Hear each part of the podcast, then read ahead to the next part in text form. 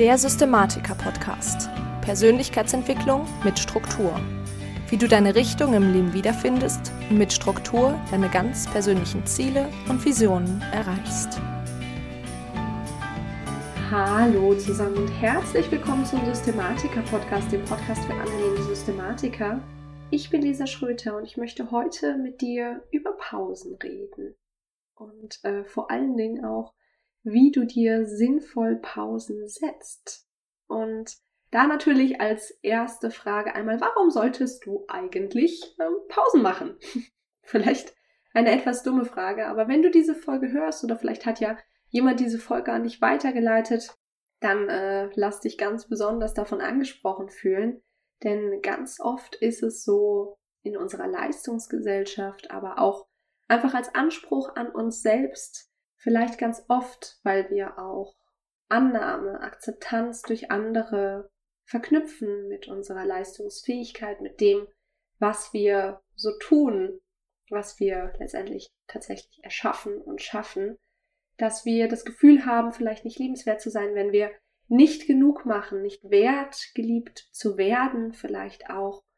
Und daraus folgt dann letztendlich ganz, ganz oft, dass wir so viel machen wollen. Wir wollen so viel machen und so viel geben und an die Menschen weitergeben und die Welt vielleicht groß machen oder im Kleinen etwas verändern. In unserer Familie, bei unseren Kindern, unserem Partner.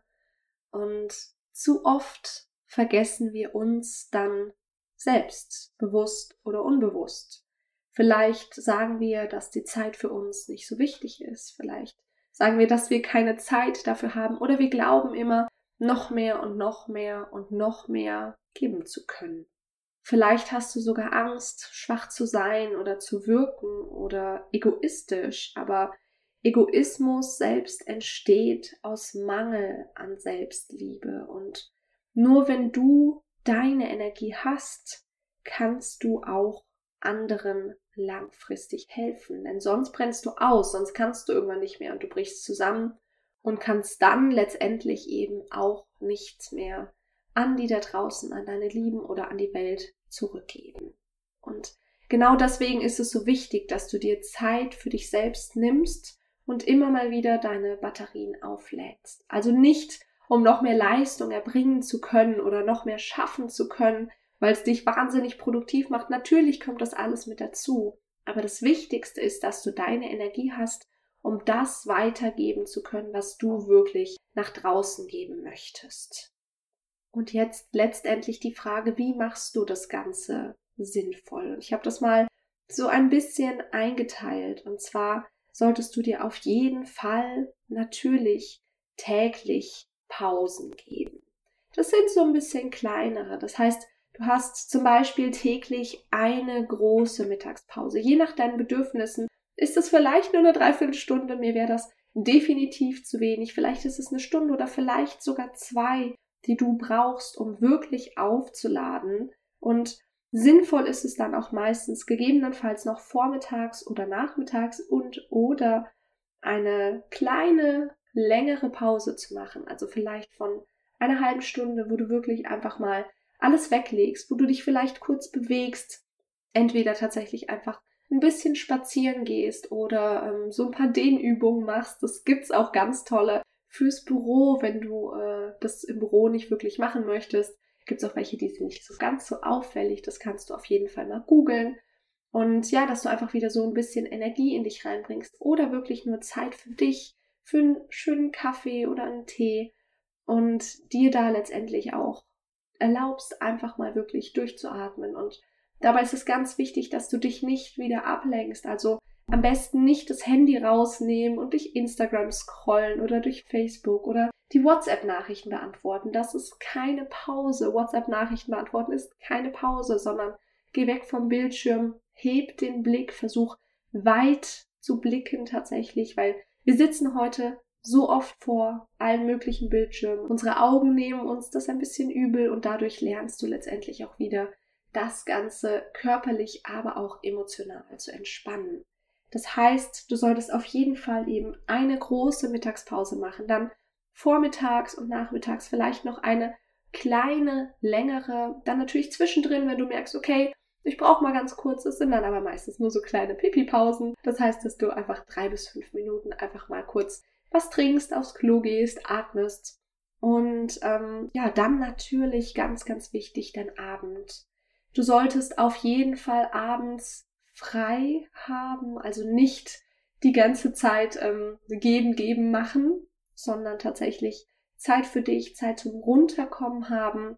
Und wenn dir das sehr schwer fällt, dann kannst du dir dafür auch einen Wecker stellen. Einfach eine Stunde, zwei Stunden vielleicht sogar vorm Schlafen gehen, dass du dir die Zeit nimmst oder vielleicht Zeit mit deinem Partner, wenn dich das auflädt.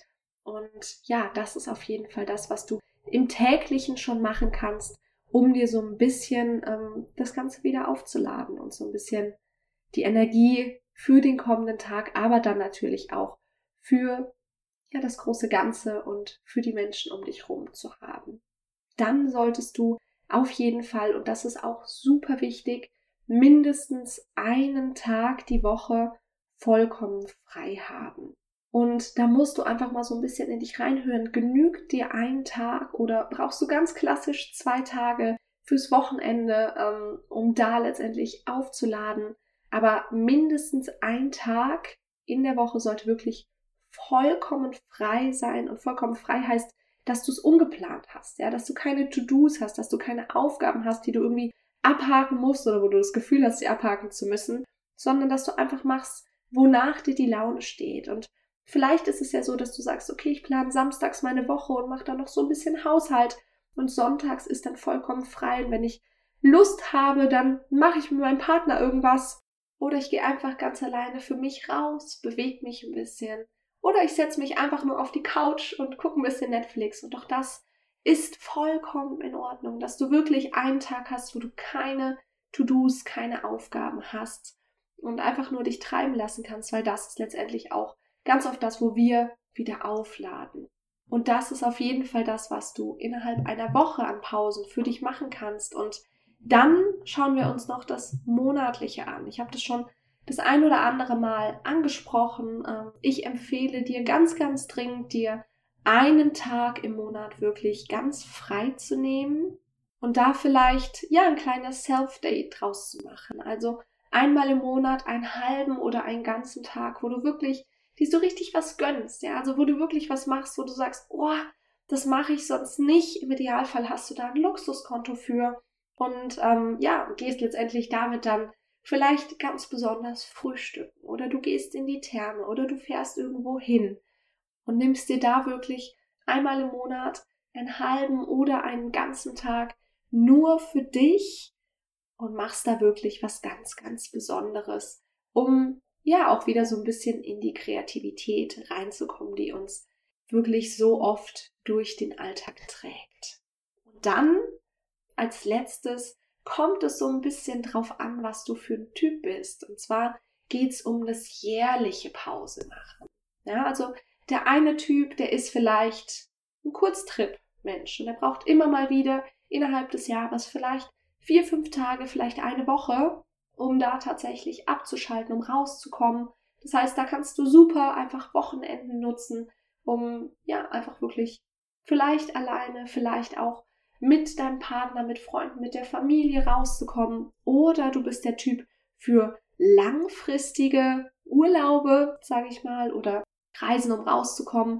Und da kannst du dann wirklich sagen, okay, mindestens einmal im Jahr länger rauskommen aus deinem gewohnten Alltag, auch aus deinem gewohnten Umfeld oder halt letztendlich bis so viele, wie du dir halt so leisten kannst. Also ich würde das, ich hätte jetzt gesagt so ein bis ein langer bis fünf kurze ähm, ja, Trips rauskommen aus dem Alltag im Jahr solltest du auf jeden Fall auch einplanen und auch da solltest du dir auf jeden Fall auch, wenn auch nicht nur, aber auch Zeit nehmen ohne Aufgaben, ohne To-Dos, wo du einfach nur sein kannst, wo du vielleicht nicht die ganze Zeit Ablenkung hast und Input hast.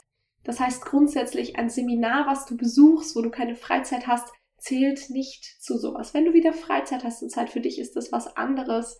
Aber ein Städtetrip, wo du die ganze Zeit Input hast und durchgetaktet einen Timetable, das Ganze ist nicht nur Zeit für dich zum Wiederaufladen. Das heißt, schau, dass du wirklich da auch Zeit hast, wo du einfach keine Aufgaben hast.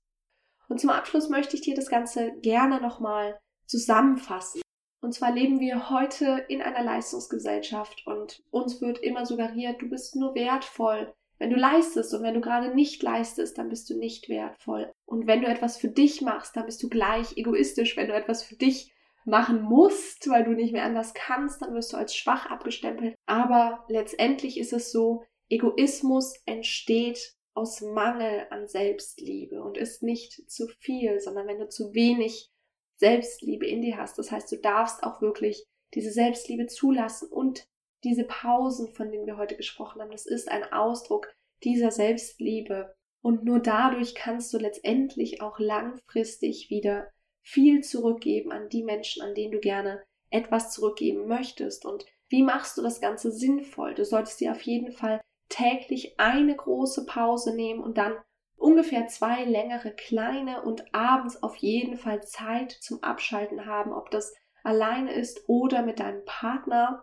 Dann solltest du dir wöchentlich ein bis zwei Tage freinehmen, mindestens einen am Tag, wo du überhaupt keine To-Dos hast. Monatlich solltest du dir einen halben bis einen Tag nehmen, wo du wirklich einfach nur mit dir bist, so ein kleines Self-Date. Und dann jährlich solltest du ein bis fünf längere oder kürzere Trips machen und auch da wieder darauf achten, dass du eine gute Mischung hast aus dem, was du wirklich machen und erleben willst, aber dann eben auch quasi Tage oder vielleicht sogar mal eine ganze Woche, wo du gar nichts machst und einfach nur mit dir und den Menschen um dich herum sein kannst. Genau. So, das war es mit der heutigen Folge. Ich hoffe sehr, dass sie dir geholfen hat. Und vielleicht kennst du ja auch jemanden, dem diese Folge helfen würde, ein bisschen mehr wieder in die eigene Kraft zu kommen und auch ja, sich etwas zu gönnen und dadurch wieder letztendlich mehr Energie zu haben für die großen Dinge, die so anstehen, für die lieben Menschen um diese Person rum. Und wenn du jemanden kennst, dem diese Folge helfen würde, würde ich mich wahnsinnig freuen, wenn du sie direkt an diese Person weiterschicken würdest und dieser Person dann letztendlich auch ermöglicht, ja, ihr Strahlen so ein bisschen mehr nach außen zu tragen. Und ansonsten, ja, ich wünsche dir einen ganz, ganz wundervollen Tag und ich bin Lisa. Ich freue mich, wenn du nächstes Mal wieder mit dabei bist beim Systematik Podcast.